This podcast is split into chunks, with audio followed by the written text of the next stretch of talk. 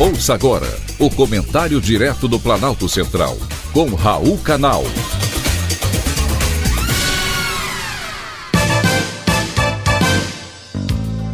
Queridos ouvintes e atentos escutantes, assunto de hoje: de olho na corrupção.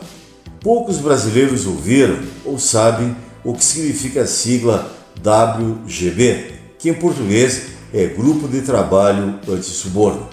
Pois é, ouvintes, esse grupo avaliou se o Brasil está cumprindo a Convenção Anti-Suborno da OCDE, Organização para a Cooperação e Desenvolvimento Econômico, que o Brasil aderiu no ano de 2000.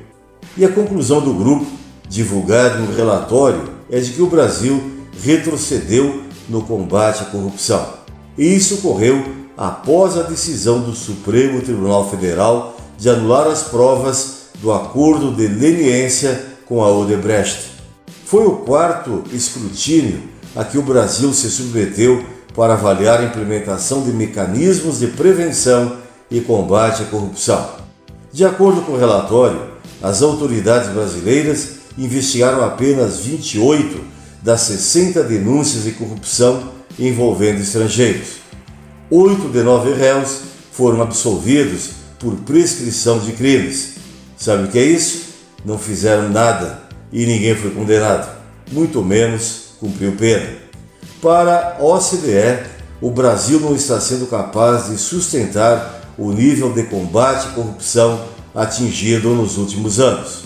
É vergonhoso e uma das causas centrais dessa preocupação, de acordo com o relatório, é a decisão monocrática do ministro Dias Toffoli do Supremo Tribunal Federal de anular as provas obtidas por meio do acordo de leniência feito pelo Ministério Público Federal com a empreiteira Odebrecht.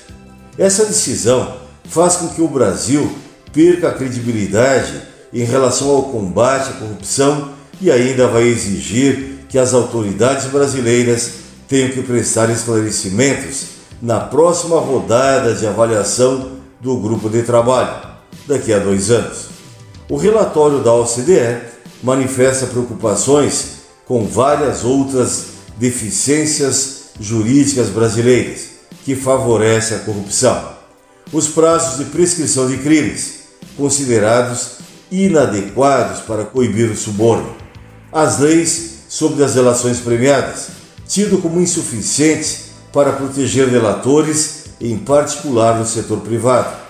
O documento diz ainda que o Brasil precisa enfrentar com vigor as questões de independência que pode obter policiais e procuradores e que é necessário evitar a politização da Procuradoria-Geral da República e a interferência indevida na Polícia Federal.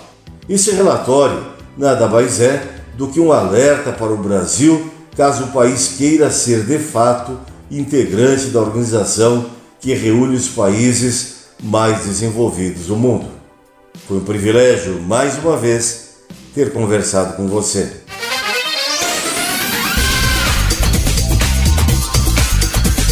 Acabamos de apresentar o Comentário Direto do Planalto Central, com Raul Canal.